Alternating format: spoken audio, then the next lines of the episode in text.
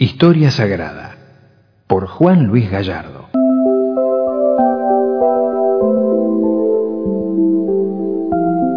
La Ascensión y Pentecostés. Corrieron los días luego de la resurrección. Jesús se reunió muchas veces con sus discípulos, una de ellas en un cerro próximo al lago de Genezaret. Los discípulos sabían ya con certeza que el Señor vivía pero seguían sin entender cabalmente la naturaleza de su misión. Todavía esperaban que se proclamara rey y poniéndose al frente del pueblo judío, expulsara a los romanos de Israel. Jesús insistía en enseñarles, comunicándoles no obstante que recién terminarían de comprenderlo cuando recibieran al Espíritu Santo, que les enviaría más tarde. En una oportunidad, se dirigió a Pedro y le preguntó, Pedro, ¿Me querés? respondió Pedro. Señor, sabes bien que te quiero. Dijo Jesús, apacenta mis ovejas. Por tres veces se repitió el diálogo. Por tres veces se repitió el diálogo. Fue como si Pedro hubiera podido borrar con esa triple afirmación su negación triple en el patio de la casa de Caifás. Y quedó confirmado como cabeza de la iglesia, como el primero de los papas, que a lo largo de los siglos la han dirigido en su carácter de representantes de Cristo en la tierra. Por fin, no sabemos si de mañana o por la tarde, Jesús se encaminó con sus apóstoles a una montaña cerca de Jerusalén llamada Monte Olivete.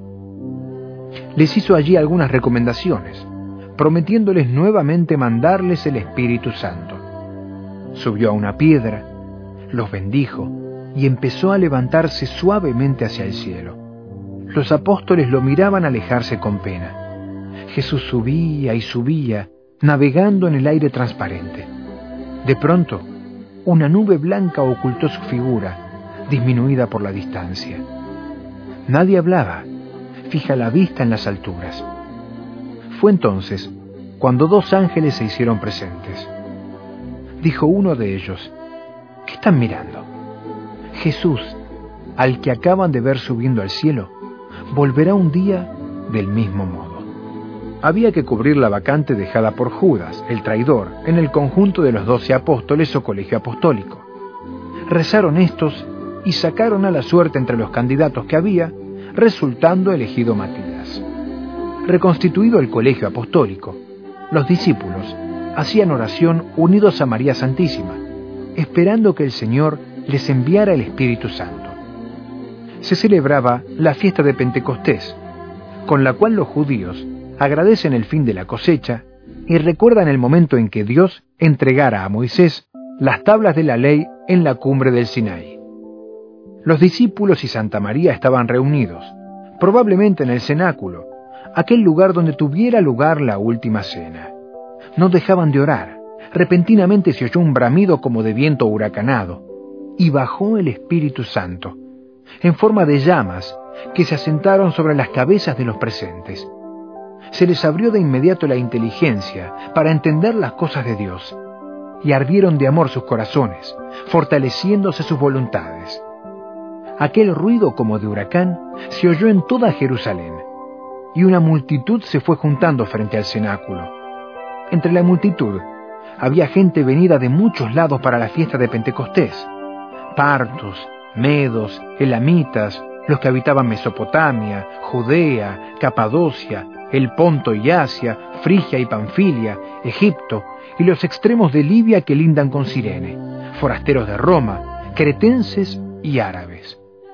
Podríamos decir que allí se reunieron habitantes de Israel, de Siria y Jordania, griegos, turcos, rusos, armenios, polacos, italianos, austríacos, franceses, españoles, holandeses, británicos y sudafricanos, ciudadanos de Kenia y Nigeria, de Madagascar, australianos, chinos y japoneses, indonesios, pobladores de Alaska, Canadá y los Estados Unidos, mexicanos, hondureños, cubanos, nicaragüenses, colombianos y venezolanos, hombres, mujeres y chicos de Ecuador, Chile, Bolivia y Perú, paraguayos, brasileños, uruguayos y argentinos.